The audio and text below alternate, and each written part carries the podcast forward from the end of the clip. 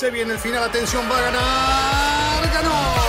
Es un podio muy especial. Nos hace vibrar a todos y lo mejor son los aficionados coreando su nombre. Ha sido una gran jugada estratégica del equipo, pero sin la habilidad del piloto para gestionar neumáticos no les habría dado la victoria. Y allí ingresa Checo Pérez al corralito luego de un gran premio de Mónaco apasionante. Fórmula Latina. Hola, hola, ¿qué tal? ¿Cómo están? Y bienvenidos a un nuevo episodio de Fórmula Latina, ya el número 35. Parece increíble, ¿eh? la verdad que vamos cada vez mejor y con mucha, mucha gente que se va suscribiendo a Fórmula Latina y como siempre, recordarles que hay que simplemente hacer un clic y ser parte de esta comunidad formulera, si lo podemos llamar de esta manera. Pero bueno, quedaron muchos temas para tocar aún. Lo que sucedió en Bahrein será un poco un reflejo de lo que veremos esta temporada. Mercedes se está recuperando, podrá realmente lograr lo que hizo el año pasado o Red Bull ya tiene esa primera que demostró hace pocos días allí en el reinado de Bahrein. Pero bueno, también quedaron muchos temas. Helmut Marco habló de todo, miren, habló de los límites de pista, también de Vettel, habló de Gasly, ¿no? Que Max Verstappen con el mismo auto le hubiera sacado una diferencia. ¿Cómo le gusta hablar a Helmut Marco? También, bueno, vamos a tocar un poco el tema Vettel y Grid Rival, ¿no? Alguien que es un experto ya y que va primero en la tabla es Diego Mejía, pero bueno, va a dar algunos tips, algunos consejos de cómo poder estar ahí arriba. Yo estoy segundo, no tan lejos, y bueno, y, y luego siguen. luego siguen muchos y al final estamos creciendo. Pero bueno. pero bueno, hay muchos temas para tocar, como siempre, pese a que falta todavía 15 días más para volver a tener Fórmula 1, un poquito menos, pero mientras tanto vamos hablando de Fórmula 1, así que presento a la bellísima Giselle, ¿cómo estás? También Diego y Chris, que van a estar, vamos a estar durante, ¿cuánto será? ¿Una hora, una hora y pico? menos de una hora, depende, ¿no? Lo que vaya saliendo. Lo que sale, no hasta te que nos quieras, no quieras exceder los límites de pista, ¿eh? Con el tiempo. También los bellísimos, los voy a saludar igual, bellísimos. Eh, Juan, Cris, Diego, qué gusto estar con ustedes nuevamente una semana más. Y eh, ya que estás en los anuncios parroquiales, ya que anunciaste que se suscriban a todas nuestras plataformas, pues también seguirlos invitando a que participen en Grid Rival, a pesar de que ya va una carrera, aún se pueden unir a nuestra liga, aún pueden ser parte de esta gran comunidad. Ya somos más de 2.000 participantes en nuestra liga. Así que todavía están a tiempo, se pueden recuperar, es ganar y, y, y seguir sumando, sumando puntos y también dinerito, porque obviamente eso nos va a permitir comprar más, eh, más pilotos. Ya lo habíamos dicho la semana pasada, el retiro de Fernando a mí, o sea, me amoló todo, ¿no? Porque encima lo tengo como equipo, y, o sea, el PIN como equipo y Fernando como, como piloto, así que espero en Imola la revancha, voy para recuperar esos puntos, para alcanzarlos.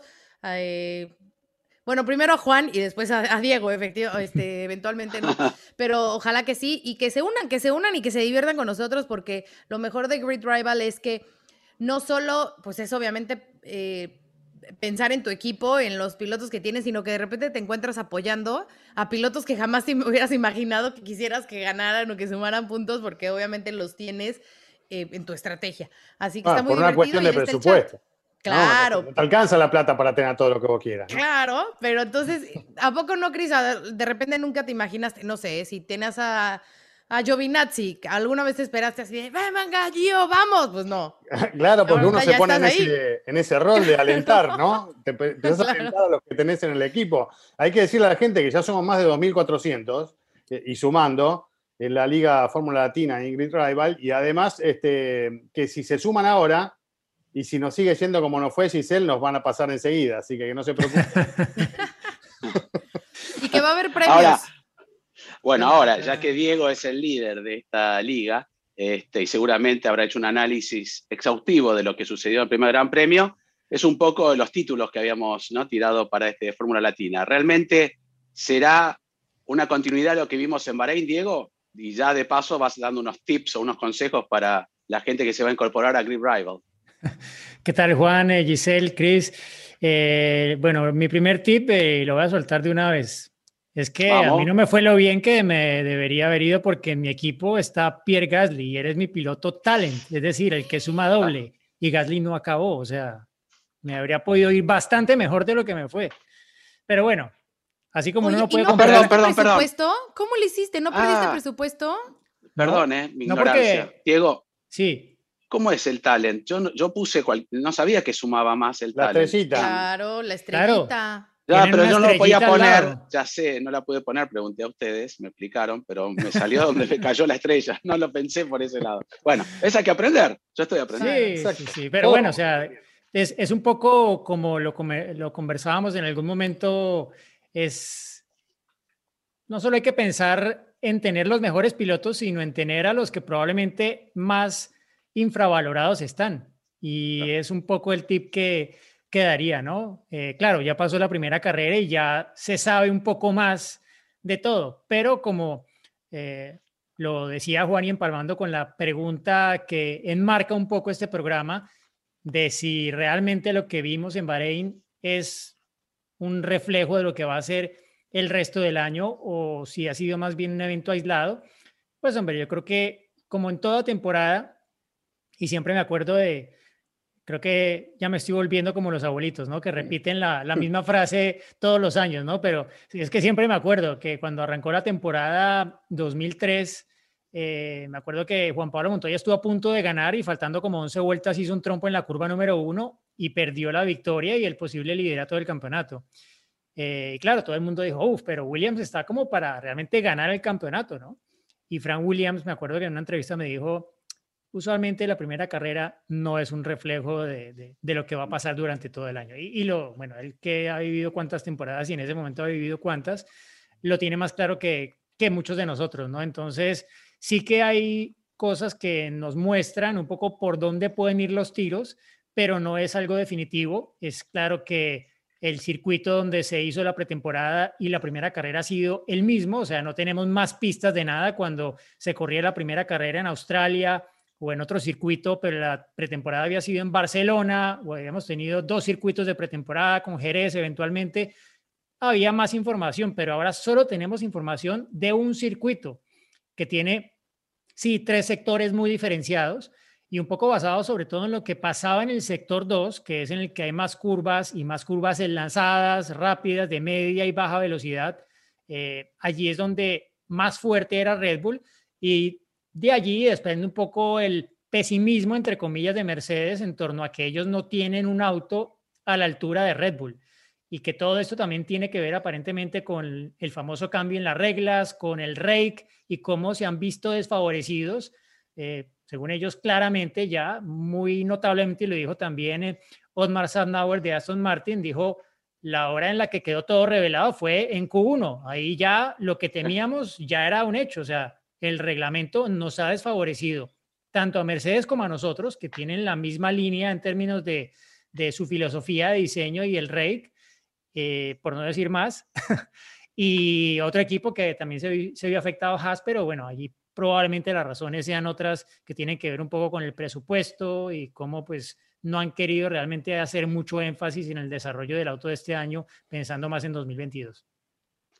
Obviamente, Chris, Giselle, eh, sí o sí se plantea este escenario, ¿no? Porque si le agregamos las declaraciones que ese problema que tenía en el diferencial eh, Max Verstappen, inclusive Checo Pérez le sacaban dos décimas y eran medio segundo más rápido en el sector de medio, bueno, si hubieran estado al 100%, entonces le sacaban una vuelta a Mercedes. Pero bueno, como bien dijo Diego, hay que esperar por lo menos tres o cuatro grandes premios, seguramente cuando lleguemos a Barcelona, ¿no? que allí se puede comparar un poco, siempre Barcelona es un referente, muchos equipos van a llegar también mejoras allí, veremos si puede recuperar por este problema que está sufriendo tanto Mercedes como Aston Martin. Pero ¿cómo lo ven ustedes? Quien quiera empezar. Bueno, Arráncate, Bueno, Cris. no, yo en principio eh, me parece que tenemos tendencias claras de lo que hemos visto en Bahrein respecto de lo que puede pasar durante el año. Por supuesto que puede haber diferencias de acuerdo a los circuitos que se visiten, circuitos veloces, no es lo mismo que circuitos trabados, ahí puede eh, dar un paso más adelante algún que otro equipo, pero eh, a grandes rasgos me parece que eh, agarrar a, a Mercedes y a Red Bull, eh, me parece que ningún equipo está en condiciones de igualar la performance de esas dos escuderías vista en Bahrein, ¿no? Eso podemos asegurarlo hoy, tal vez aparezca algún equipo próximamente saliendo del lugar en el que lo vimos en la primera fecha, como, insisto, lo que dije el otro día, de Aston Martin, ¿no? que me parece que no, no, sirvió y no mostró nada, hay que ver si eso se pueden recuperar y este, volver un poquito al nivel que tuvieron sobre fines del año pasado, eh, ver qué pasa con Ferrari, si tal vez ese aumento de potencia les permite sentirse un poco más cómodos en otro tipo de escenario, pero creo que las tendencias son claras de lo que hemos visto en Bahrein y que esto puede llegar a darse durante el año. Ahora, si hay equipos que esconden o no, o si hay algún elemento que puedan llegar a aprovechar o no, depende del circuito que visiten, bueno, ya lo vamos a ver. Por lo pronto creo que Red Bull tiene mejoras ahora aerodinámicas para lo que viene y, aquí también puede llegar a significar un, un, adicional de rendimiento para el equipo austríaco. Así que creo que es interesante lo que se viene porque claramente las diferencias se han acortado no solo entre Mercedes y Red Bull, sino también en el resto de los equipos. Está como más compacto el segundo grupo, incluso no tan lejos, me parece a mí, de lo que están los primeros dos. Yo creo que lo que vemos siempre en la primera carrera, obviamente termina con esa expectativa, ¿no? Con la que veníamos de los test, que son como simplemente ideas que vamos votando y que hasta que no llegamos a la primera calificación realmente podemos reafirmar pero al final para mí esa primera carrera es como solo un boceto de lo que podríamos a lo mejor ver. ¿Por qué? Bueno, por lo que, primero, en este caso en Bahrein, por lo que ya mencionaba Diego, de que solamente en esa pista es que se corrieron los test y la primera carrera. Segundo, por también por el horario en que se corre Bahrein, ¿no? Siempre es más eh, de tarde-noche, eh, es un clima un tanto distinto a lo que a lo mejor es otras pistas. Normalmente los equipos llegan con esas mejoras y esos cambios siempre cuando entran a esa temporada europea, que en este normalmente es en, en Barcelona Barcelona, ya también eh, lo, mencionaba, lo mencionaba Juan. Entonces, es como eh, que llegan todos a esa primera carrera como eh, sacando todo lo que pudieron producir, pero que toma unas pocas, unas cuantas carreras como para ya entablarse y decir, a ver, esto no está funcionando bien, esto no, entonces vamos a darle por aquí, vamos a darle por allá y poderse acoplar mejor a no solo las características de las eh, siguientes pistas, sino a cómo vayan respondiendo eh, los autos y los pilotos se vayan acomodando, acomodando a ella. Entonces me parece que es un boceto eh, con bastante, vamos a decir, con bastante forma, pero que para llegar a una idea final todavía tendremos que esperar algunos grandes premios para que estos ya se puedan definir y puedan eh, acercarse a una mejor idea de cómo se van a ir desenvolviendo en, la temporada. Que Mercedes y Red Bull van a estar en la pelea, Mercedes y Red Bull van a estar en la pelea y ojalá nos dure hasta Abu Dhabi o hasta la última. ¿Cuál es ahora? Eh, ¿Arabia Saudita es la última? Abu Dhabi. Abu Dhabi, ¿no? Todavía.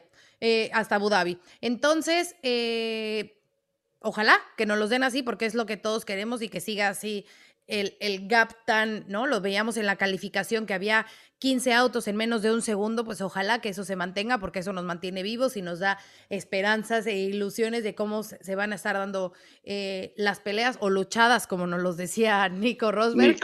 Pero eh, no, yo creo que todavía no, no hemos visto el potencial de, este, de esta temporada 2021. Simplemente para reflejar lo que pasó el año pasado, COVID de por medio, el campeonato comenzando en julio.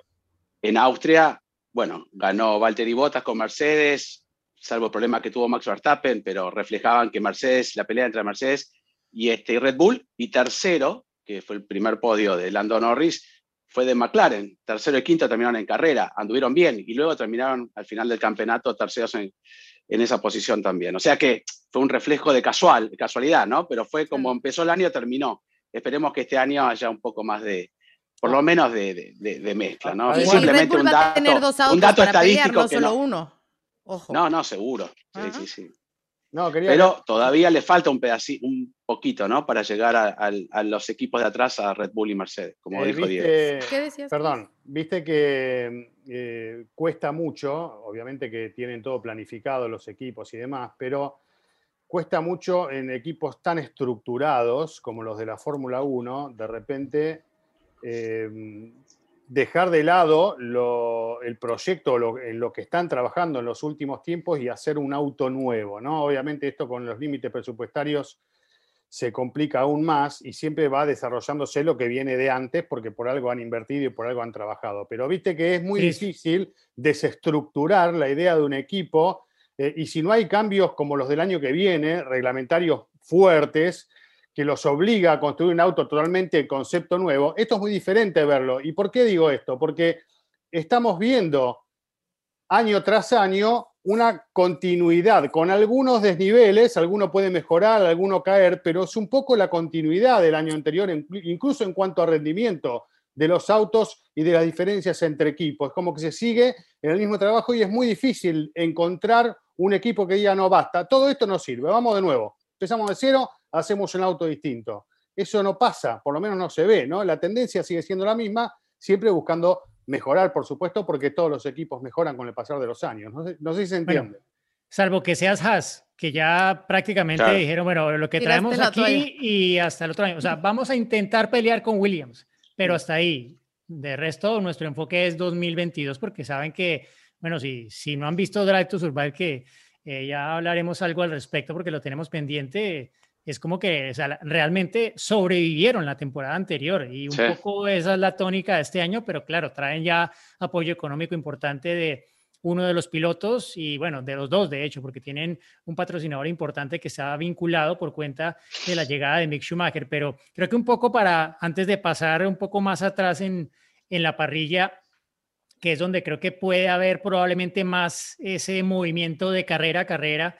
Eh, es que si nos fijamos, y está el dato de cuándo fue la última vez que Hamilton ganó la primera carrera y ya nos dejó como, bueno, otra vez. Claro. 2015, ¿no? 2015. Claro, 2016. Arrancó Nico Rosberg, mejor dicho, inalcanzable. Estaba realmente en su mejor momento de forma, cerrando la temporada 2015 y arrancando la 16, ganándose las primeras cuatro carreras. Entonces, claro, todo el mundo, ah, bueno, ahora sí tenemos realmente un duelo entre los dos pilotos de Mercedes.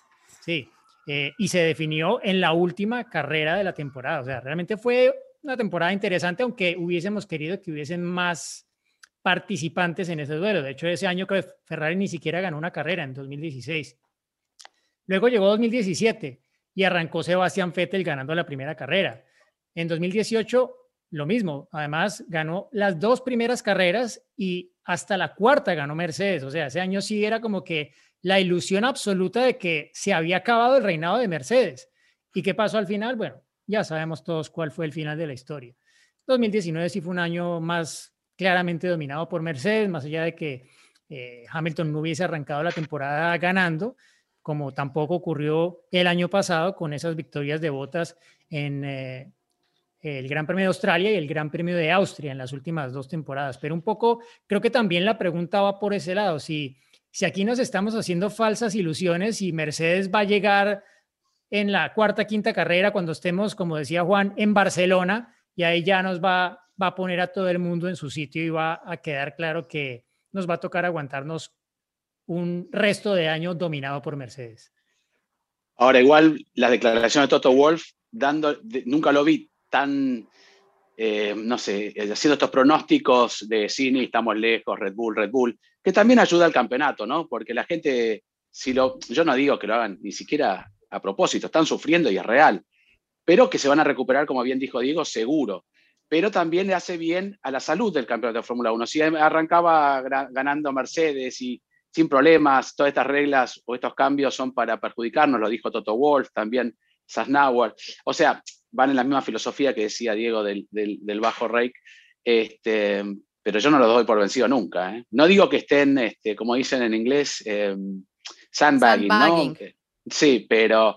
No, ya a esta altura no hay nadie sandbagging. Nadie sandbagging, pero que tienen capacidad de reacción seguro, ¿no? Pero se saca eh, presión, Toto, con eso lo dice, ¿no? Se saca presión de encima y se la pasa a Red ah, Bull. claro. Ellos están acostumbrados ellos están acostumbrados a que eh, son los, ganadores y los candidatos en todos los grandes premios de hace años. Entonces, es sacarse un poco esa mochila de encima y pasársela a Horner. Bueno, a ver, arreglar. El, el año pasado tienen siempre algunas soluciones técnicas y no creo que se queden con este problema sin solución. ¿no? El año pasado sorprendieron a todos con el famoso DAS, lo prohibieron, este, pero creatividad e ingeniería no le falta, como también a Red Bull, ¿no? Hay que, hay que también resaltar el gran trabajo. Un paréntesis rapidísimo, Diego, porque mucha gente nos ha preguntado del rake y nos mandan preguntas mucho del rake. Hace como tres episodios donde hablamos de los test, Chris lo explicó y hasta pusimos una grafiquita y todo que Diego nos hizo muy bonita. Entonces, los que sigan preguntando del rake, regresen unos cuantos episodios para que entiendan bien qué es el rake. Sí, es eh, importante porque es una palabra que, que, que, se habla mucho, pero que al final como que no todo el mundo lo tiene muy claro y, y, bueno, y que va mucho más allá de lo que se ve en una comparación gráfica, ¿no? De que si pudiéramos ver realmente qué pasa con los flujos de aire, con la presión que se genera en el aire que pasa por debajo del auto, en un auto con alto rake versus uno con menos rake como el Mercedes o el, o el Aston Martin nos quedaría un poco más claro y probablemente la Fórmula 1 estará trabajando en eso para mostrarnos un poco más gráficamente de qué, de qué se trata, pero bueno, son temas ya muy, muy técnicos. Y quería solo agregar en torno a esa lucha que lo mencionó muy bien Chris, eh, eh, ese cambio reglamentario grande que vamos a tener el próximo año, ¿no? Y creo que eso es parte, o sea, todo entra dentro de la lucha. ¿Por qué? Porque ya los equipos no tienen presupuesto ilimitado. Y hay un punto en el que tú tienes que decir, bueno, hasta aquí nos gastamos este año, porque en el momento en el que extendamos más el desarrollo del auto de esta temporada, dentro de lo que se permite el reglamento, pues estamos comprometiendo un poco también el presupuesto del desarrollo para el próximo año. Claro que, ¿qué pasa? A mi modo de ver, Mercedes debe llevar la tarea más adelantada que Red Bull, eh, aunque Red Bull seguramente no, no se ha quedado dormido, ni mucho menos, pero la superioridad que ha tenido Mercedes en estos años, pienso que le ha permitido dedicar más recursos desde antes cuando ya no estaba, cuando no estaba, perdón, todavía el límite de, presupuesto, es decir, el año pasado. Claro, han cambiado cosas, pero mucho de, lo que tienen que desarrollar este año, las bases probablemente ya se sentaron el año anterior.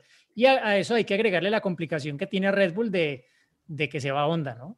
Que eso también tiene que ver en alguna forma. Este es el último año y en este año se va a concebir ya completamente lo que van a tener en pista en la próxima temporada, pero también eh, creo que lo decía eh, Helmut Marco, ellos están ante aparentemente una oportunidad clara de pelear el campeonato y se la van a meter toda porque es que no saben si el año entrante la van a tener. Mercedes, bueno, viene dominando y, y, tendrá muy claro sus, sus planes y sus estrategias a corto y mediano plazo. En un año en donde se congelan los motores, ¿Dónde, se va a marcar la diferencia? ¿O quién va a marcar la diferencia? ¿En qué área se va a marcar la diferencia? Aerodinámica. En el área donde funciona, por lo general, eh, muy bien. ¿Qué equipo? ¿Quién marca la diferencia? Eh, Adrian Newey, históricamente, con Red Bull.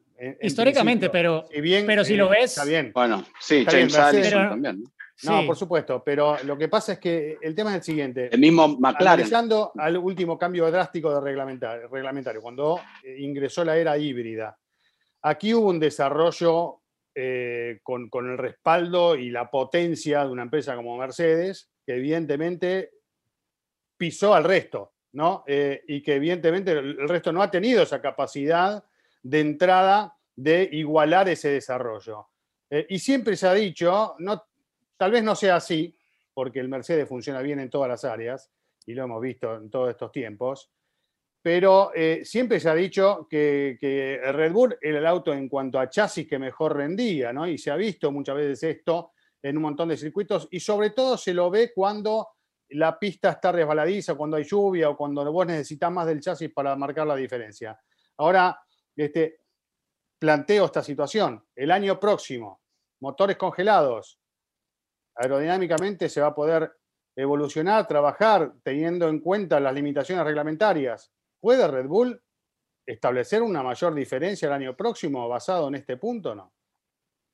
Dependerá de todo, creo. Dependerá de, lo que hagan primero con el motor, porque es que recordemos que aunque se va a cambiar mucho la reglamentación aerodinámica, la parte de motor va a seguir siendo la misma. Seguimos con los mismos motores turbo híbridos eh, por tres temporadas congelados, además. O sea, el que no haga la tarea con el motor para 2022, ay, ay, ay, lo va a padecer y no solo durante una temporada, sino probablemente durante dos más. Entonces ahí es donde es tan importante lo que Honda pueda hacer este año antes de despedirse, si es que al final se va completamente, porque no sé si un poco dentro de todo esto está el tema Yuki Tsunoda y cómo puedan mantener contenta a la gente de Honda para que siga allí de alguna forma dando algo de apoyo que, que, ellos necesitan, ¿no? Porque más allá de que no se vaya a desarrollar el motor eh, durante el próximo año, pues que, tengan un poco ese apoyo que igual va a ser, va a ser importante, ¿no? No creo que las cosas se vayan a quedar absolutamente congeladas en todo sentido y habrá que ver un poco realmente cuál es la letra menuda de, del reglamento, ¿no? Pero, pero sí, yo creo que eh, sí es claro que en la aerodinámica se puede marcar diferencia, pero seguimos en una Fórmula 1 en la cual el motor es absolutamente clave. Y sí, la continuidad de las normas de motor en teoría deberían llevar a que haya convergencia, que cada vez estén más cercanos. Ahora, lo que hablábamos antes, Mercedes dice, no, ahora el mejor motor es el Honda. Ya no tenemos puntos fuertes en Mercedes, claro, porque se quieren sacar la presión y decir que ellos ya no son la referencia. De esa forma, cuando ganan o hacen la pole, se ven doblemente más grandes de, de lo que realmente eh, lo son, que pues obviamente son la referencia absoluta en todo sentido en la Fórmula 1 desde 2014. Pero, pero sí, seguimos en una Fórmula 1 en la que el motor es absolutamente clave y ese último paso que hagan antes de que se congelen por tres años más va a ser definitivo en torno a que veamos o no a alguien capaz de darle la talla a Mercedes a partir de la próxima temporada, pero es que apenas estamos empezando esta, o sea, no nos vayamos tan adelante. Pues siempre, en Fórmula Latina somos impacientes, ¿no? Queremos pensar en, el 2022, Nuestros 2023. seguidores son impacientes. Pero, igualmente este, somos muy ansiosos. Eh, un claro reflejo de lo que mencionaban antes con el con el límite al presupuesto. ¿Quién subió a recibir el premio el otro día por parte de Mercedes? Casualmente el director financiero, ¿no? Eh, ahí están marcando ya una pauta de que están trabajando en ello. No quiere decir que porque antes tenían, nunca tuvo un presupuesto ilimitado, pero tenían un mayor presupuesto, no tal vez el de Ferrari, pero tenían un gran presupuesto, como también lo tenía Red Bull, saben muy bien dónde aplicar ese presupuesto y veremos cómo lo pueden distribuir, ¿no? Y bien decía Diego, veremos la plantilla de empleados japoneses en Red Bull el próximo año si se incrementa o no. Este, yo, soy, yo soy inglés, yo, pero bueno, este, seguramente, ¿no? Inclusive ya empezaron a un poco a a, expresar, onda, qué lástima, ¿no? Que estamos tan bien y el próximo año ya nos vamos, como diciendo, si ganamos el campeonato, se retiran a lo grande, pero seguramente van a continuar por detrás, ¿no? Entre bambalinas. Eh, queremos, si hablamos del resto, podemos dejarlo para el próximo programa, pero a mí me gustaría hablar también, y está vinculado a lo que dijo Helmut Marco sobre Sebastián Vettel, el límite de pista, porque ya es el personaje de las declaraciones. Helmut Marco, ¿no? ya que estamos hablando de Red Bull y del potencial para este año, es un hombre clave. Este, no sé si en la parte deportiva expresamente o de carrera, pero en la estructura del equipo es uno de los hombres que nos ha declarado Diego, a Giselle seguramente, a, Chris, cosas totalmente raras, ¿no? A mí me ha dicho que las mujeres no tienen chance en la Fórmula 1 y se lo dice directamente, siempre es así. Así que, ¿qué opinan del doctor Helmut Marco y sobre todo sobre los límites de pista? Algo que no vamos a ver lo que sucedió en Bahrein justamente en Imola, porque allí sí, no hay límite de pista, salvo en la última curva, que uno se puede ir un poquito afuera, pero el resto es pagar caro, ¿no? Él es un hombre muy directo, siempre lo ha sido, eh, no, como decimos, no tiene pelos en la lengua, ¿no? Y lo que piensa lo dice y, sin, sin, mayor problema. En, esta, en estos días, pues ha sido justo ese. Después de lo que pasó eh, en Bahrein, que sabemos que el resultado... Eh, estuvo muy polémico porque el rebase de Max fue fuera de pista, pero que Luis se había salido varias veces también de, pista y justo lo que decía fue eso, ¿no? Eh, que para qué seguir entrando en esta polémica con salidas de pista cuando puedes poner un muro, evitar esas grandes escapatorias, poner un muro y el que se sale, pues ahí se quedó, ¿no? Y se dañó el auto y ya está.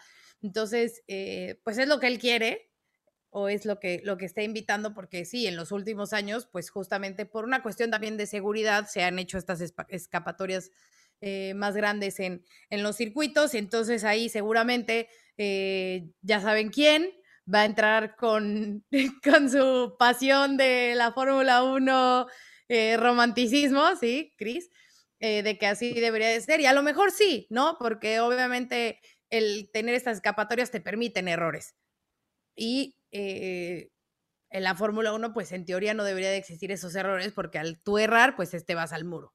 ¿No? Entonces un poco entrar en esa polémica de si debería o no, y en este caso, bueno, Helmut es de los que levanta la mano y dice, evitemos sus problemas y que haya un muro, y se acabó, ¿no? Y otra de las cuestiones que también critican, pero creo que igual y terminamos ese tema de los límites de pista y ya entramos a Betel, porque no fue únicamente Helmut Marco el que lo ha criticado, ¿eh? ya, ya van varios personajes que, que critican al cuatro veces campeón, pero si quieren terminamos límites de pista y entramos en las críticas del, de, de Betel. A ver, Cris, yo te quiero escuchar a Yo le marco los límites a ustedes, yo le marco. Hablen, yo le marco los límites. ¿eh? Como la posta de Cicel y, eh, a Marco le encanta meter el dedo en la llaga, le encanta.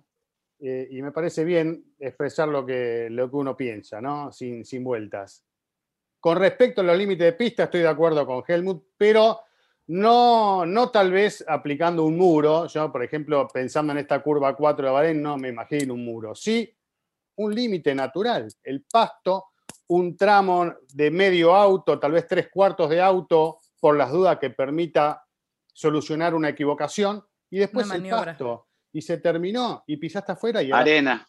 y afuera. O leca o lo que sea. Pero la leca generalmente te quedas clavado y listo. Si tenés pasto, tal vez leca más adelante eh, bueno, con el pasto puedes volver, ¿no? Volver un poco a, lo que es la, tradición del automovilismo, cuidando la seguridad, que ha evolucionado un montón, pero no me gustan los autódromos todos asfaltados, como el de Francia, no me, eh, pintado la pista dibujada, me hace acordar cuando yo hacía la escuelita de karting, que, dibujábamos la pista y, andábamos en un playón de estacionamiento. O sea, no, me gustan, prefiero que se respete un poco eh, esa idea de eh, que uno, si se pasa del límite, penaliza, y creo que eso debería suceder en todos los escenarios, cuidando siempre la seguridad, pero si vos dejás espacio, la seguridad la cuidas. Si el auto se rompe, y bueno, hagan un auto que no se rompa. Hay, hay, un tema. Eh, hace varios años, en algunas curvas, lo recuerdo en particular en Hungría, por ejemplo, que tiene varias zonas, por ejemplo, la curva 1, 2, 3, la 4, donde acaba el sector 1 arriba, donde tuvo el accidente Massa en 2009. Eh, eh, Ahí... La curva Mansell, ¿no? Le habían denominado, la curva 4 arriba. Eh, el caso es que ahí había sensores instalados por la FIA para cuando los pilotos en excedían los límites de pista.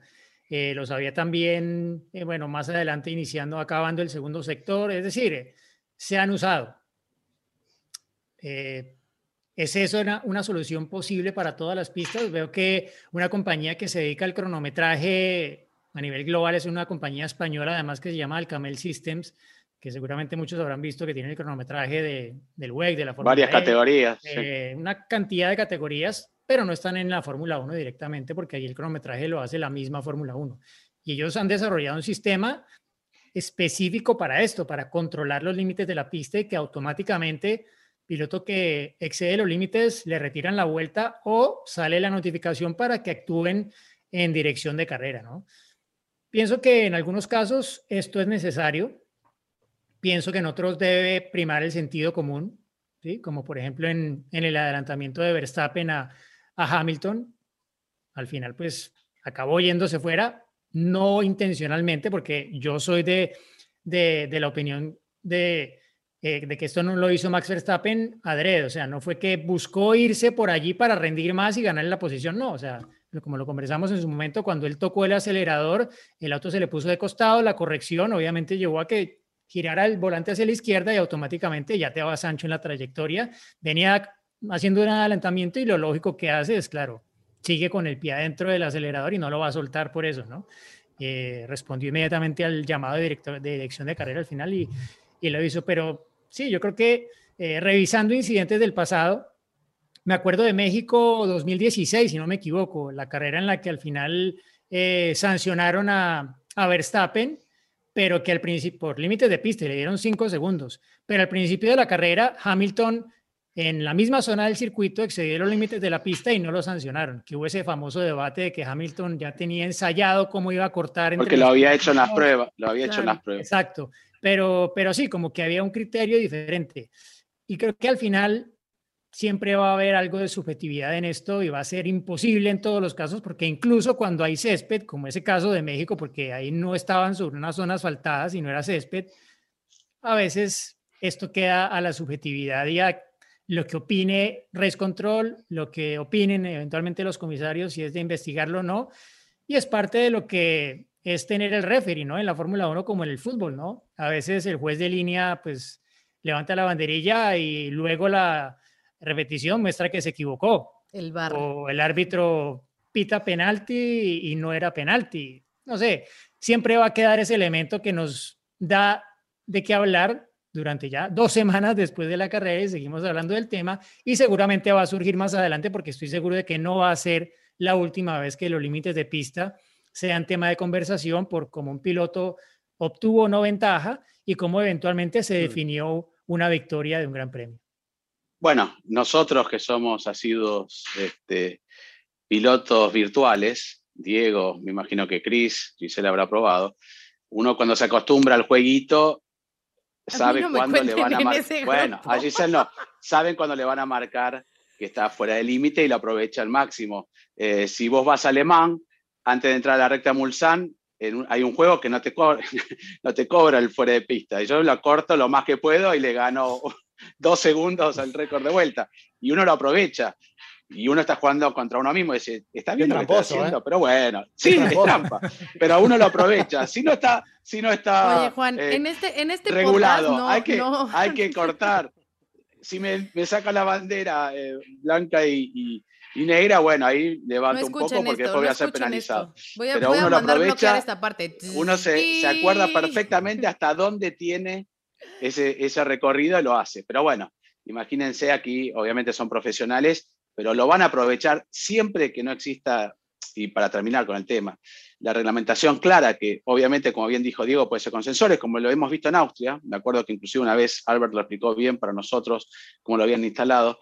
Este, si no hay algo claro o un sensor, eh, es imposible estar mirándolo, que tenga dos comisarios mirando la, ruta todo el tiempo, porque pestanea bajó la vista, el otro lo llamó más y, Sí, imposible.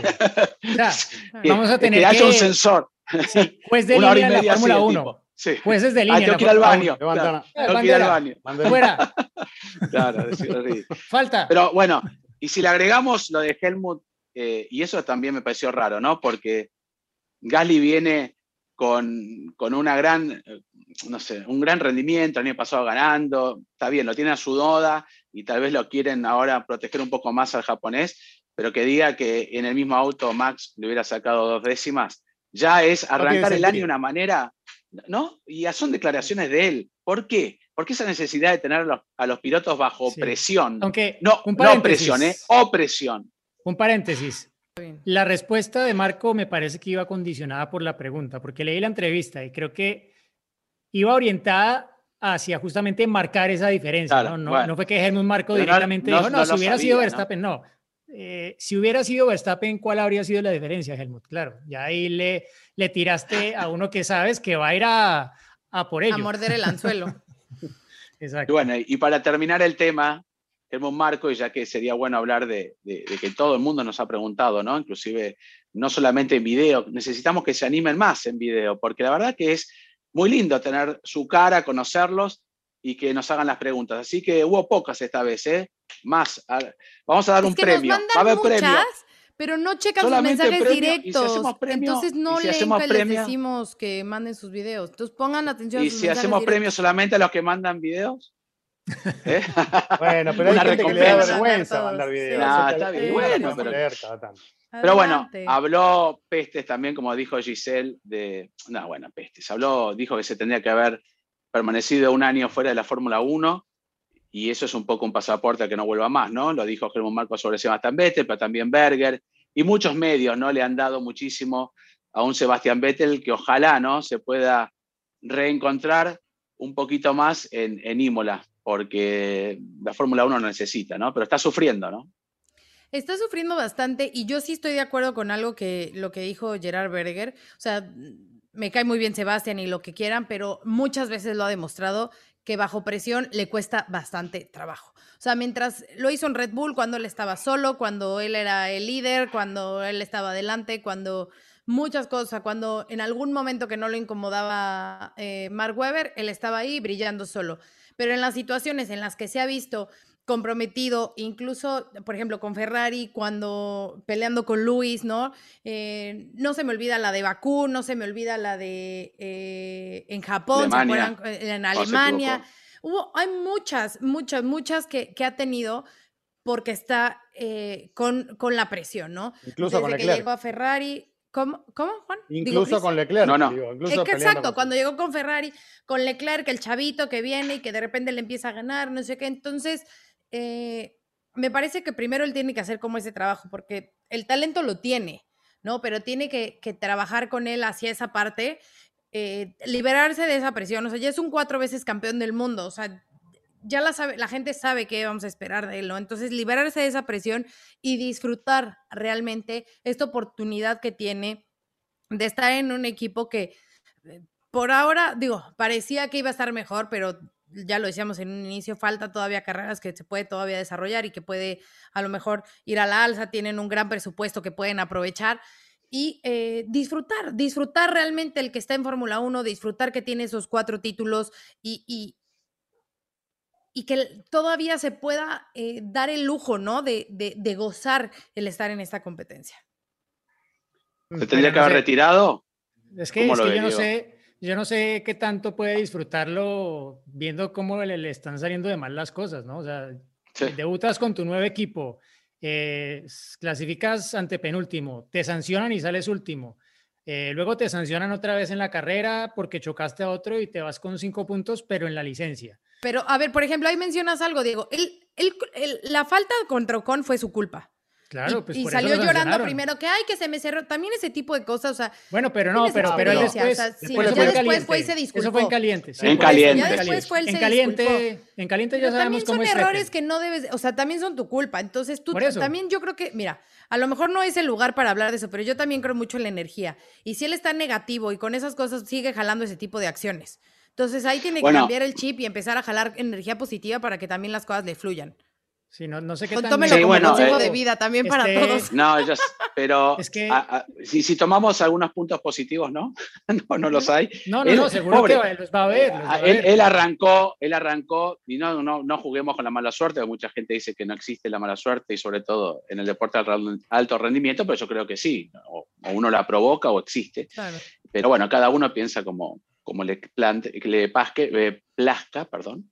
Pero en la prueba pretemporada entrenaba el auto él y se quedó parado todo el día, no pudo salir.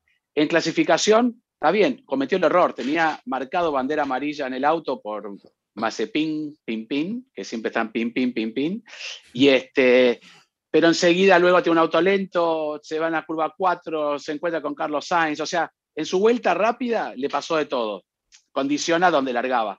En carrera en algún momento tuvo un buen ritmo relativo, inclusive en esa pelea donde estaba con Carlos Sainz, con Alonso, que termina pasándolo a Alonso de vuelta, pero le falta esa continuidad, ¿no? Es- ese estar enfocado todo el tiempo. Yo lo he visto el año pasado en pocas carreras, ¿no? Pero en la carrera, ¿cuándo fue en Turquía? Cuando subió al podio Fue con, una muy con buena Checo carrera. y con- Mm. fue muy buena carrera, ¿no? Lo demostró en Singapur en- el año anterior, ganándole, está bien, peleándose internamente, pero me refiero que rinde. Ahora tiene que tener todo como alineado, ¿no? Eh, todos los patitos en fila, como decimos, ¿no, Sí. Cris? Este, porque si se les corre uno, ahí empieza ya con todos estos problemas. Y eso Sí. es lo que le falta, tener un fin de semana limpio, creo yo.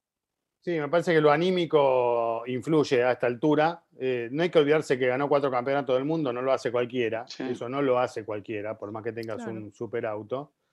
Eh, y que evidentemente las cosas no están saliendo por un montón de factores. Él sabrá muy bien cuál es el principal que lo lleva a, a que le pasen y a que cometa estos errores, tal vez una cuestión de desconcentración. Sabemos que todos los pilotos de Fórmula 1 son atletas. Ahora, Vettel no es de los que se destaca por su excesiva preparación física. Yo no sé si por ahí también haya algún tipo de desventaja a esta altura de los últimos años de su carrera como piloto eh, eh, a este nivel de Fórmula 1. O sea, ¿Estás diciendo Pero- que lo estás viendo con pancita o qué? ¿Pasado Sí, de no, tamales? Bueno, Pero no tiene un físico, pero nunca tuvo ese físico marcado. ¿eh? Nunca, Viste que- nunca. pero nunca. ojo, uno lo prepara. y- y marcado entrenado. también, ¿eh? No, Uno lo- pero uno lo prepara hay físicos que se marcan. Pregúntale a Giselle, que los ha visto muchos este, sin remera. No, todos. Todos lo hemos visto. ¿No lo has visto a Hamilton cambiándose? ¿No Ah, bueno, pero Hamilton en los Bueno. sube pits? las fotos en redes, pero de ahí en fuera. No, ¿quién pero en los sube pits. No, los Hamilton pits se a la veces sacó están en el cambiando. ¿Nunca lo has visto? A Tú mí que cubrías siempre... Ah, a mí, bueno, a mí No, sí. Y no. Vettel a veces se cambiaba o lo veía uno a último momento o de calor cuando se sacaba este, el- el- la remera inífua, este, mí- y lo ves que tiene un físico Sí. sin marcar, y, lo- y está entrenado, ¿eh? porque su entrenador, el final, eh, ¿cómo se llama? El finlandés. Sí, es de, está de- con la gente de, de Hinza también. Sí, la verdad que eh, lo entrena duro, pero no tiene ese físico marcado nunca, ¿no? Sí, pero, pero yo, o sea, No yo es creo que el problema invente, de ¿eh? Vettel, No es El problema de eh, Es fundada la- el comentario mío. Bueno. No, no, está bien, no, no, yo digo- Pero, pero digamos, Puede ser que ahora esté está más entrenado y relajado. preparado, pero no a, a un super nivel de los que son unos enfermos que están todo el día en el gimnasio dándole y corriendo, ¿no? Este, Sí, ahora, pero- yo no sé si eso influye o tal vez no influya nada. Y pasa por otro lado que sea tal vez mental. No, sí. Para mí el problema de Vettel es algo que no vemos, que, que está allá adentro. O sea, para mí, Sí. Sebastián Vettel se empezó a desmoronar desde el Gran Premio de Alemania de 2018, porque fue una carrera que él literalmente botó a la caneca. No solamente a la carrera, sino el líder. Era líder del campeonato, era líder Exacto. en ese momento. O sea, Ahí lo ese perdió. momento fue en el que se empezó a desmoronar, infortunadamente. Hacia adentro, hacia el equipo un poco también, y desafortunadamente no ha levantado cabeza eh, de forma consistente desde eso, ¿no? Ha tenido como destello, lo que mencionabas de Turquía, por ejemplo, claro, la carrera que ganó, Alemania, Alemania Singapur. 2019, ¿te acordás, Diego?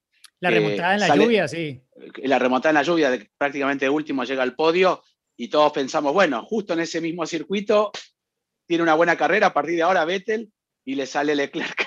O sea, no, este, no tenía este, muchas opciones, pobre Vettel, pero, Pero vamos, sí. a que se, vamos que se recupere. Eh, ¿Quieren agregar algo más de Sebastián? Porque podemos empezar con las ¿no? preguntas. Ojalá vuelva, que ojalá vuelva Sebastián por Claro. sus fueros. Eso siempre, ¿no? Ojalá- tener un hombre como él que, que esté en la pelea, siempre va a dar mucho de qué hablar. Sí, sobre todo, bueno, se vio afectado, como bien explicó Diego al comienzo del programa, así que si lo quieren volver a escuchar, si alguno adelantó, van a donde habló Diego, de cómo está afectando ¿no? tanto a Mercedes como a Aston Martin el inicio de esta temporada, eh, por la filosofía del, del Reiki, etcétera, y justo va con un auto que el año pasado era un Mercedes rosa, a un auto que ahora sí es un Mercedes verde, porque es muy parecido al Mercedes y está sufriendo aún mayor las consecuencias de, de- de lo que está sufriendo Mercedes. Así que justo el Oye, cambio Juan. inoportuno. Y a todo esto, el que sale bien pintado allí es eh, Checo. Mr. Stroll, ¿no? Mr. Ah, Stroll. ah, bueno, Checo Mr. también. Checo también, Sí, porque sí, Checo sí. antes de irse dijo, no, y Aston Martin, uf, va a ser un equipazo el próximo año. Sí, sí. Les dejó el listón bien alto, ¿no? Eh, y bueno, y, y obviamente el compañero de equipo de Sebastián, Lance Sí. Stroll, hombre, estoy ganando será- a Sebastián Vettel. Él será quien más gana con todo esto, ¿no? Porque se está viendo superior a Sebastián Vettel, ¿no? Veremos Esa cómo era la idea de. Lorenz. Esa es la idea de Lorenz. Claro. Poner a Vettel en- no en su mejor momento como compañero este, en el equipo. Claro. Ay, no, no creo que tan. Ay, qué malvado. No creo tanto, Ese- no creo lo, echó tanto. a, lo echó a Checo, que le hizo un favor en definitiva. Sí. y ahora lo destruye lo poco que le queda de Sebastián Vettel. Es un Y monstruo. ojo, Sí. sin desmerecer, sin desmerecer a Lance, que yo considero que es un muy buen piloto Lance, ¿eh? porque tampoco... Y que mejorando olvidarse- cada vez más. sí. Sí, No hay, no hay que olvidarse bastante. que hace bien las cosas también Lance. Tal- No es una Eh, Ayrton Diego. Senna, pero es un chico que va rápido. Bueno, ahora vamos a ir al anecdotario luego de las preguntas, pero me acuerdo, estábamos con Diego en la grilla y estaba Lorenz Stroll con su mujer. Ah, ya no las Y era una persona- contado. Sí, sí, Sí, sí. muy, muy elegante, muy linda. Yo la estaba mirando y de repente lo miro a, la- a Lorenz y estaba con, no sé, rayos fulminadores. Este, estaba, obviamente, si es linda, hay que verlo. Así que que no escuche el programa porque la próxima vez que esté en el circuito me, me manda. Espera, espera. Porque vos el, el episodio anterior te la agarraste contra Mazepin y ahora lo atacás a Stroll. Así que no sé qué. qué No, no me lo ataco, al al ¿Eh? contrario, es meritorio lo que está haciendo, ¿no? Porque Claro. todo el conjunto que, y todo lo que logró para, para poner a Aston Martin en la Fórmula 1, pues estaba contando que, que Oye, medio Juan, como que nosotros tiene estamos mucha buscando personalidad. patrocinadores y así, y tú nada más nos estás alejando a los Uy, millonarios. sí. Así que Mazepin. mejor creo que ya vamos con las preguntas, porque si no. Bueno, dale, vamos con- Hola Fórmula Latina, los saludo desde Bogotá, mi nombre es Walter. Quisiera que por favor nos explicaran a todos sobre el mapa motor. ¿Qué significa? ¿Cómo se modifica? ¿Y qué implicaciones tiene en el rendimiento del carro? Lo sigo desde hace mucho tiempo, ahora también compito contra ustedes en Grid Rival. Un saludo para los cuatro, allá en el Cono Sur a Juan y a Cristian, a mi compatriota Diego en España y a la hermosa Giselle. Muchas gracias y un abrazo para todos. Gracias por la pregunta, Walter. Bueno, mi paisano, eh, te cuento, el tema del mapa de motor podríamos más bien definirlo como modos de motor, porque eh, recordemos que desde 2014 los motores o las unidades de potencia, como se denominan ahora de la Fórmula 1, tienen una parte, digámoslo, térmica, que es el motor de combustión interna, el V6, y está la parte híbrida, ¿no? El RS.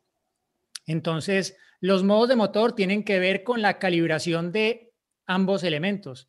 Pero recordemos que desde el año pasado se introdujo una normativa técnica, la número 37, que prohíbe los cambios de ciertos mapas de motor de la clasificación en la carrera. Tiene que ser el mismo. Cuando se eliminó el famoso eh, mode del equipo Mercedes que les daba esa ventaja en, en clasificación, ¿no? Entonces, esa normativa tiene que ver sobre todo con el motor de combustión interna, con cómo juegan con diferentes calibraciones con la combustión, lo que ocurre dentro del V6. La parte híbrida, sobre todo, digamos, la parte que tiene que ver con la, energía eléctrica que se aprovecha y que se convierte en empuje, en potencia, esa parte todavía la pueden administrar de forma diferente los equipos, ¿no? Entonces, claro, en una vuelta de clasificación, el modo es de usar al máximo la energía de la batería, así se acabe, o sea, la idea es que se acabe al final de la vuelta, que la hayas usado toda, pero en carrera puede ser diferente porque puedes tener un modo en el cual generas lo mismo que luego gastas o que simplemente vas recargando porque no necesitas en ese momento ir al ataque, ¿no? Puedes con la parte eh, de la energía o ahorrar o gastar todo o ir, digámoslo, neutro. Entonces, hay un poco la, la, diferenciación y lo que se puede hoy en la Fórmula 1, sobre todo jugar mucho más con esa parte de la energía, con lo que tiene que ver con el RS, como lo denominan en eh, un poco eh, el argot de la parte térmica y la parte híbrida del motor. Simplemente para agregar a lo que dice Diego, porque a veces hemos escuchado mucho cuando le dicen Strat, ¿no? Que ustedes ven en el volante del lado izquierdo, ellos manejan un poco ese modo. Strat 2 en un momento decían que era este, el, el happy, ¿cómo se llamaba? El party, mode, que lo desmitió Mercedes, no era. Pero bueno, Strat es una abreviación de estrategia, ¿no? Entonces con ese motor van cambiando a los distintos modos que bien dice Diego, este, regulado ahora, pero siguen teniendo que administrar la, energía. Lo hemos escuchado muchas veces, ¿no? A los pilotos reclamando un poco más de energía que ellos mismos tienen que, ir recuperando, pero con los modos. Así que, sí. bueno, espero que... Se oye a veces, Juan, también cuando al final de la vuelta de clasificación, por ejemplo, en Red Bull, creo que les dicen, como es uno de sus eslogans, no charge on, eh, que es prácticamente poner el motor en modo de, recarga para ir luego al ataque en otra vuelta en la que se despliega la, energía. Algún día vamos a hablar un poco de, las funciones del volante porque es algo que asombra, ¿no? Porque inclusive los mismos ingenieros cuando lo explican, o Checo que nos ha explicado mucho, eh, uno no lo puede creer, las funciones que tiene, tiene más de, no sé, mil funciones el volante, obviamente no las utilizan, pero es increíble que puedan hacer ese control manejando un auto cuando uno cambia, no sé, de la radio y se, lleva por un cordón. Pero bueno, sí. Pero bueno, contestar la pregunta. Y también una pregunta que nos mandaron escrita sobre Sebastián Vettel, que ya la contestamos hace un rato, estuvimos hablando un rato largo, así que ya van dos. Vamos a escuchar la otra. Hola amigos de Fórmula Latina, definitivamente alegran mi semana. Soy su fan número uno. Mi nombre es Estefanía Morales, soy de Cuenca, Ecuador, pero me encuentro viviendo en Bogotá, Colombia. Así que Diego, déjame decirte que me encanta tu país. Mi pregunta es, ¿cómo funciona el DAS en el Mercedes AMG y por qué la FIA los autorizó? Gracias por tomar mi pregunta, éxitos en su programa y muchas gracias por alegrar a los fans. Un abrazo. Estefanía, muchas gracias por tu pregunta y gracias por tus mensajes. Hay que aclarar que el DAS ya no se utiliza más, sí se autorizó que se usara el año pasado, eh, lo usó únicamente Mercedes, pero a partir de esta temporada ya no se usa más. Lo que hacía el DAS era que cuando ellos eh, jalaban el volante, el neumático hacía un, cambio de, de, apertura, ¿no? De alineación. De alineación. Exactamente así. Eh, lo que Mercedes decía era que para ellos les ayudaba más para calentar el neumático y no para ganar ningún tiempo en pista. Entonces, pues, hacer este movimiento, jalaba en el volante, se abría, se cerraba y era prácticamente eh, lo que hacía, ¿no, Diego? Pero bueno, decidieron que solo por esa temporada y ya no más. Exacto, así que mm, se habló mucho, eh, sorprendió, fascinó, pero no fue lo determinante en que Mercedes al final fuera eh, otra vez dominante en la temporada anterior. Si quieren saber más, hecho, pueden no- ver el no- episodio en el que estuvo Albert Fábrega también, ¿no? Que diseñó uno. Ah, para- sí. ¿eh? Sí, seguro, nos diseñó para nosotros el año pasado, lo llevó hasta Australia nada más. Nuestro Pero- episodio 4 creo que fue. Sí, sí, que en definitiva en muchos grandes premios no- ni siquiera se utilizó. ¿no? Así que bueno, das, chas. That's it. Chao, chao, bye. Hola amigos de Fórmula Latina. Mi nombre es Giovanni y los saludo desde la ciudad de Puebla. Espero que se encuentren muy bien. Mi pregunta es la siguiente. ¿Cómo se arranca un auto de Fórmula 1?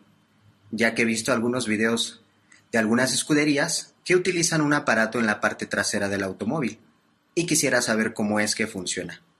Les mando un fuerte abrazo y les agradezco por el podcast de cada semana. Adiós. Hola Giovanni, gracias por enviarnos tu pregunta y bueno, es algo que si bien ha evolucionado técnicamente, se utiliza desde hace mucho tiempo, ese arrancador trasero que hace que gire el motor de combustión y encienda el motor. Por supuesto que funciona también con toda la electrónica que hoy tienen Fórmula 1 y hoy son los ingenieros los que se ocupan absolutamente de todo el procedimiento, ¿no? Eh, pero bueno, antes, y, y creo que lo hablamos, Diego, el episodio anterior, que también con el MGUK se puede encender el motor, como fue el caso de, de Checo y como a veces puede llegar a suceder ante alguna situación que así lo amerite. Pero se acostumbra a ver este procedimiento para encender el motor en los pits o en, en la grilla de partida antes de que comience un gran premio. ¿no? Sí, para, Ahora para no vemos más cuando, hemos- Sí, cuando hacemos no, el dedito. ya no. sí. El helicóptero. de los, Ah. de los 80s y 90s Cada- todo. Cada vez, cada vez este, menos eh, injerencia tiene el piloto. Pero, pero bueno, o sea, básicamente para decirlo rápido, es, es tener el motor de, arranque externo. Los Fórmula 1 no tienen motor de arranque, ahora de alguna forma lo tienen entre comillas o entre paréntesis por el MGUK, pero no es su función. Así que es eh, un poco la explicación de cómo, pues, como decía Cris, se, se conecta a la caja y a través de la caja mueven el motor para darle arranque. Y además, antes de la era híbrida, obviamente eso tiene un peso, tiene un, un costo este, para el, el total del auto y por eso nunca se utilizó, porque se utiliza solamente en el momento de salir a- hacia los, de los boxes. Así que bueno. Es más, ha mejorado. ¿eh? Ese era, es muy chiquitito. Antes era una cosa así grande con un paro largo, ¿no? Ajá. Pero ve, pesado, pesado. Pesado. Sí, sí, sí. Y por el torque que tiene, ¿no? ¿Quién más? Todavía una pregunta más, ¿no? ¿Sí? Hola equipo de Fórmula 1 Latina, a Giselle, a Diego, a Cris y a Juan. Un gran saludo, soy Adriana de Uruguay y la verdad que ahora lo que estamos sin Fórmula 1, les quería hacer una consulta sobre Drive to Survive. ¿Qué les pareció o qué creen ustedes que faltó en esta sesión? Y la verdad que faltaron varias cosas, pero una de las que me sorprende fue que no está la participación de George Russell en Mercedes. Hicieron como un salto en el tiempo, como aquí no pasó nada, aquí nadie suplantó a, a Hamilton y me quedé sorprendida porque ni siquiera hicieron un- una mención sobre ese hecho y hubiera estado bueno ver la interna de Mercedes en ese momento. Así que desde ya un gran saludo desde Uruguay y los miro siempre. Chao, chao. Hola Adriana, muchas gracias por mandarnos tu pregunta. No queremos ser un spoiler porque obviamente hay mucha gente que no ha visto la serie completa o no, ni siquiera la ha visto, apenas está empezando y que nos parece increíble que cada vez más gente se enganche en Fórmula 1 gracias a Drive to Survive. Pero bueno, en mi comentario me parece que han rescatado historias muy interesantes y que nos siguen ayudando a ver eh, el otro lado de la Fórmula 1, lo que muchas veces no se ve eh, cuando simplemente estamos viendo una transmisión, que para los que hemos tenido la oportunidad de estar en el paddock sabemos que eso es lo que se vive día a día y sabemos este tipo de historias, pero cuando lo vemos desde afuera, eh, Drive to Survive es una puerta, una puerta de entrada hacia todo este tipo de experiencias. Y creo que sí, a lo mejor se pudo haber ocupado esa historia de, George Russell, porque obviamente eh, lo que hizo a bordo del Mercedes nos dio a entender el por qué es el pupilo de, de, Toto Wolf, por qué tanto lo protegen, nos queda clarísimo que hizo un gran trabajo, pero me parece que todas las historias que cuentan alrededor eh, son también muy valiosas. Eh, creo que hubiera sido mejor si hablamos de qué historias faltaron. A mí sí me hubiera gustado más que incluyeran, por ejemplo, la de Williams, ¿no? Sabiendo que era pues el último año de una escudería histórica ¿no? O de una familia, porque bueno, la familia sigue, pero la familia que, eh, que muchos años estuvo al mando de, a mí me hubiera gustado más que hablaran de esa, por ejemplo, ¿no? Pero de en fuera, y repito, sin spoilear nada, eh, me trajo muchas emociones. Eh, sin contar obviamente lo, de Checo, pero además de eso, muchas emociones y, y piel de gallina, ojito Remy, porque realmente te da a entender y te da muchas historias que valen mucho la pena de, contar y de, revivir. Yo lo que quiero agregar Además, es, perdón, una cosa. lo que quiero es muy breve, es que consejo para aquellos que todavía no vieron Drive to Survive, eh, hay que mirarlo entendiendo que es una serie, no es un resumen de la temporada. Si querés no es un documental. De la temporada, entras en F1 TV y te ves toda la carrera del año pasado eh, y los resúmenes y demás o, en f1.com, donde vos quieras entrar, pero es una serie donde tratan de buscar historias. Coincido con lo que decía Giselle. Hubiese estado bueno agregar algo de Williams, eh, sacar un poquito de Stroll, porque aparece 7000 veces. Eh, pero bueno, estaría bueno, eh, siempre cada uno va a tener su punto de vista y va a querer más de esto y menos del otro. Pero hay que mirarlo con ojos de serie y no de resumen de fin de semana, de temporada. Sí, yo solo diría que para la Fórmula 1 esto es lo mejor que le ha pasado en mucho tiempo en términos de ir más allá de quienes ya siguen el deporte, ¿no? A quienes seguimos la Fórmula 1 porque es nuestra pasión, eh, bueno, al final de pronto nos decepciona que algunas cosas no aparezcan así o así, o que esto no salió, o que esto se dramatizó excesivamente, pero mira, es que la cantidad de gente que se ha enganchado con la Fórmula 1 y que vio la carrera en Bahrein porque vio Drive to Survive, yo creo que eso va más allá de lo que podemos querer de pronto los que estamos en el nicho del deporte motor y de la Fórmula 1. Yo creo que es una, algo muy positivo que le ha pasado a la Fórmula 1 y que ojalá lo siga haciendo. Bueno, para cerrar, eh, Diego y yo decidimos no seguir participando porque luego nuestra participación en la primera temporada pedimos mucho dinero y bueno, no nos quisieron pagar. Y hace poco tuve la, la, posibilidad de hablar con Esteban Ocon y él explicó también que cuando sube al podio hay unos festejos que no era de esa carrera como bien dijo Chris, ¿no? Realmente es una serie con aspecto de Hollywood donde tiene que entretener. A veces los detallistas o los que estábamos ahí dicen, bueno, pero esto no fue de esta carrera. Bueno, no busquen los detalles, porque no tiene sentido. Vean la serie y la, disfrutan. A algunos no les va a gustar las historias, como no le gustó la parte de villano tal vez que tuvo Checo Pérez con Esteban Ocon. Max Verstappen dijo que a él tampoco le interesa, que no le gusta porque sacan cosas de contexto y bueno, es así, ¿no? Si mostramos eh, un día entero en el parque de Fórmula 1, se duerme hasta, no sé, em, un perro, cualquier, cualquiera, puede ser aburrido. no, y más ahora, con menos gente. Exacto, entonces hay que darle un poquito, bien por Drive to Survive, así que véanla. Muy buen trabajo. ¿No lo has terminado, Juan? No, no, porque no estaba. Sí, que la veas. Ah, claro, claro. No, hay que darles la verdad su... su eh, han hecho muy buen trabajo y sobre todo en un año como, el 2020, ¿no? En el que había poco acceso y poca información y todo era con el cubrebocas y todo en misterio, entonces... eso eh, pues tampoco, bueno, no digo más. No se vio tanto tampoco. pero bueno, no sé. No, no la expoliemos. ¿No la vieron? No la vieron. No, no. Pero los que ya la hayan visto igual. Oye, ¿viste cuando? ¿Viste cuando? Así ah, para... sí, uy, eso fue ah, terrible. bueno lo de. ah, no, no. Ah, no, y, y, y pensá que yo no sabía que Hamilton hacía eso. Pero bueno, no importa, eh, véanla. Este, ahora sí. Y lo de botas. Eh, hay que despedirse. hay que despedirse. ¿Alguien tiene una anécdota, una anécdota rapidita? Eh, porque ya nos tenemos que ir, ya nos pasamos. tener... Bueno, no, una de los límites de pista y dejamos la de Imola para la otra semana. Dale, sí, dejamos Imola para. Ya que están con lo de los límites de pista. bueno, eh, cuando yo era adolescente y estaba todavía entrando a la universidad hace muchos años, corría, no sé qué. Cuando empezaron a salir los simuladores. que corro, el, corro el reloj. De Fórmula 1. Había uno.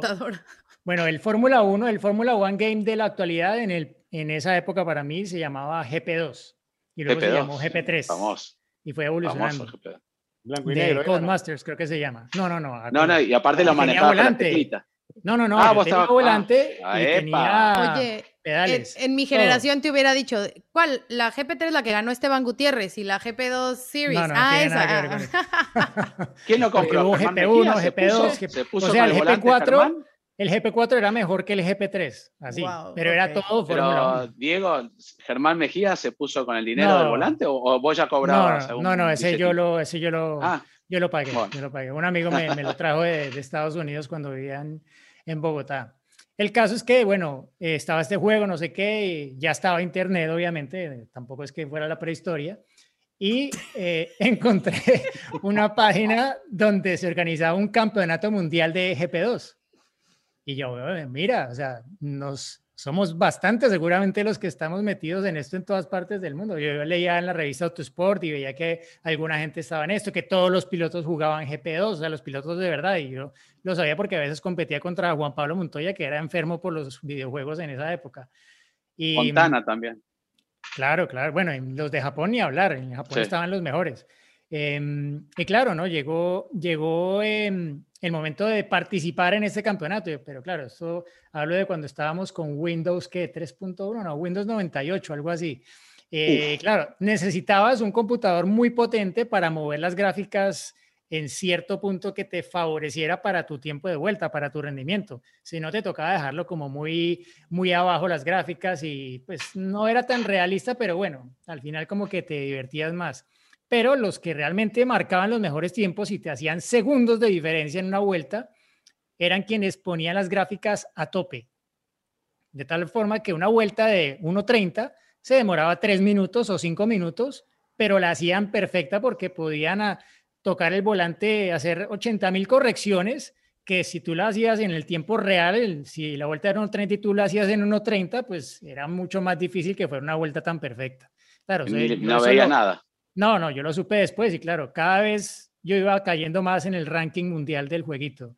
No, no, yo no entendía hasta que me di cuenta porque podías descargarte las vueltas de los otros y cuando yo las ponía, claro, me demoraba cinco minutos viendo la vuelta del más rápido, pero porque, claro, lo, lo usaba con esas gráficas que le permitían hacer todo eso. Se llamaba Nicola de la Gioia, me acuerdo muy bien, un italiano. Bueno, llegó una carrera, llegó Silverstone y el, el campeonato era, tú haces tu vuelta, la envías y luego sacan el ranking de los tiempos de vuelta. Yo miré, iban subiéndolas, iban dejando el tiempo, tal. Y en una que me equivoqué, hice un corte de pista en Silverstone, en el segundo sector, que me salió, pero ni mandaba hacer. O sea, salía al otro lado de la curva, todos. hice un tiempazo, o sea, un tiempo para pelearla adelante. Yo dije, "Bah, pues mandémosla. Mandé la vuelta y quedé en el top de arriba del ranking. Y yo, ah, bueno, vamos, aquí vamos. Y no, no había un Michael Massey que te decía. Ahí limits. está la anécdota. A los dos días me llega una notificación y aparece en la página porque me metí a ver cómo estaban y salía mi vuelta con una bandera negra al lado. O sea, la primera. El que organizaba el campeonato, desafortunadamente hemos tenido el primer caso de una vuelta que ha sido descalificada del campeonato del mundo por haber hecho un No. Afuera Mejía. La, la Oigan, puro tramposo Salió- en este podcast. Salió Masi. Bueno, no, es que me ahorré como tres segundos, una cosa ridícula, pero claro, yo no- en ese una momento no tenía el computador para ponerle las gráficas a ese, y tampoco, bueno, eh, cuando hice ese campeonato a mitad de semestre en la universidad iba casi que retiraba dos materias porque iba mal, mal, mal, porque llegaba de la universidad a darle hasta que me salía la vuelta. Eh, creo que esa descalificación fue lo mejor que me pudo pasar porque me sacó la motivación y volví a los estudios y gracias a eso aquí estoy. No se pudo Bueno, viste que todos tienen, No hubo apelación, todos tienen alguna historia de alguna trampilla, ¿no? Y quedó ahí en el Ah, prontuario del señor Mejía. Miremos, ahora vas a ver. Mira. Con razón. Bueno, eh, ¿Nos ¿listo? vamos? Hasta Nos la vamos. Hasta la próxima. ¿Y qué tienen que hacer? Porque hay que generar un poco más de, ¿no? Hay que suscribirse primero. Exactamente. YouTube Suscribirse, manden sus preguntas, Podcast. escríbanse a Grid Rival. Spotify. Sí, este, tienen que estar más fotos. activos. Venga, Más activos. Esto es una Ahora que tiene comunidad también tiempo en su casa, exacto. El próximo episodio ya sería el 36. Qué increíble. Chau, chau. Chao, hasta la próxima. Se viene el final, atención, va a ganar. ¡Ganó! Es un podio muy especial, nos hace vibrar a todos y lo mejor son los aficionados coreando su nombre. Ha sido una gran jugada estratégica del equipo, pero sin la habilidad del piloto para gestionar neumáticos no les habría dado la victoria. Y allí ingresa Checo Pérez al corralito luego de un gran premio de Mónaco apasionante. Fórmula Latina. Step into the world of power, loyalty, and luck. I'm gonna make him an offer he can't refuse. With family, cannolis, and spins mean everything. Now, you wanna get mixed up in the family business. Introducing The Godfather at ChumbaCasino.com. Test your luck in the shadowy world of The Godfather slot. Someday, I will call upon you to do a service for me. Play The Godfather now at ChumbaCasino.com. Welcome to the family. No purchase necessary. VGW Group. Void where prohibited by law. 18 plus. Terms and conditions apply.